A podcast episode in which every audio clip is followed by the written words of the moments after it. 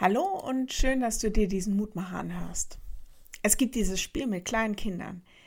Nehmen wir den kleinen Paul. Zwei Jahre, ist mit seiner Tante im Esszimmer und versteckt sich schnell, als er die Mama kommen hört. Wo ist denn der Paul? Der Paul ist ja weg. Ja, hast du den Paul gesehen? Und gespielt ratlos wird dann gesucht, als wenn die Mutter ihn nicht schon lange gesehen hätte.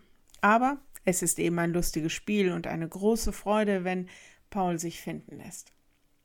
Ich glaube, in ganz vielen Familien wird dieses Spiel gespielt, auch wenn das natürlich ein bisschen irrwitzig ist, denn es ist ja mal völlig klar, der kleine Paul denkt bloß, er könnte sich verstecken. So ähnlich kommt mir das vor, wenn wir Menschen meinen, wir könnten uns vor Gott verstecken, als wenn der nicht genau wüsste, hinter welchem Tisch wir gerade stecken. Tageslosung für heute. Meinst du, dass sich jemand so heimlich verbergen könne, dass ich ihn nicht sehe, spricht der Herr? Bin ich es nicht, der Himmel und Erde erfüllt, spricht der Herr? Jeremia 23, Vers 24. Jetzt könnte man meinen, das müsse einem Angst machen.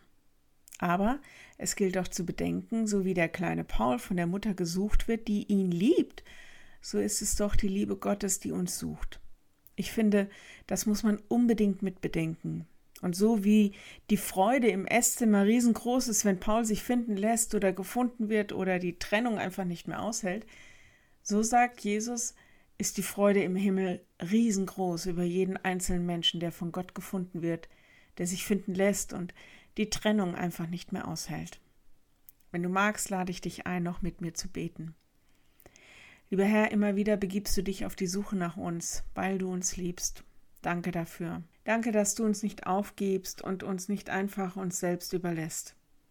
Hilf, dass wir den Mut haben, dass wir uns von dir finden lassen und gib uns die Gewissheit, dass uns deine liebevollen Arme erwarten. Hilf uns, dass wir vor dir ehrlich sein können und unsere Masken ablegen.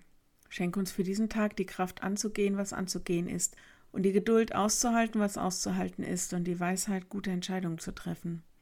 Wir bitten dich für alle, die sich in diesen Tagen verloren fühlen, die sich selbst vielleicht gar nicht wiederfinden können. Schenk ihnen, dass sie gefunden werden von deiner Liebe und lass sie das Leben, in das du sie stellst, aus deiner Perspektive neu wahrnehmen. Wir bitten dich für alle, die krank sind und Angst haben vor dem, was auf sie zukommt. Schenke ihnen die Gewissheit deiner Liebe, steh ihnen bei und steh uns allen bei. Amen. Morgen ein neuer Mutmacher. Bis dahin, bleib behütet. Tschüss.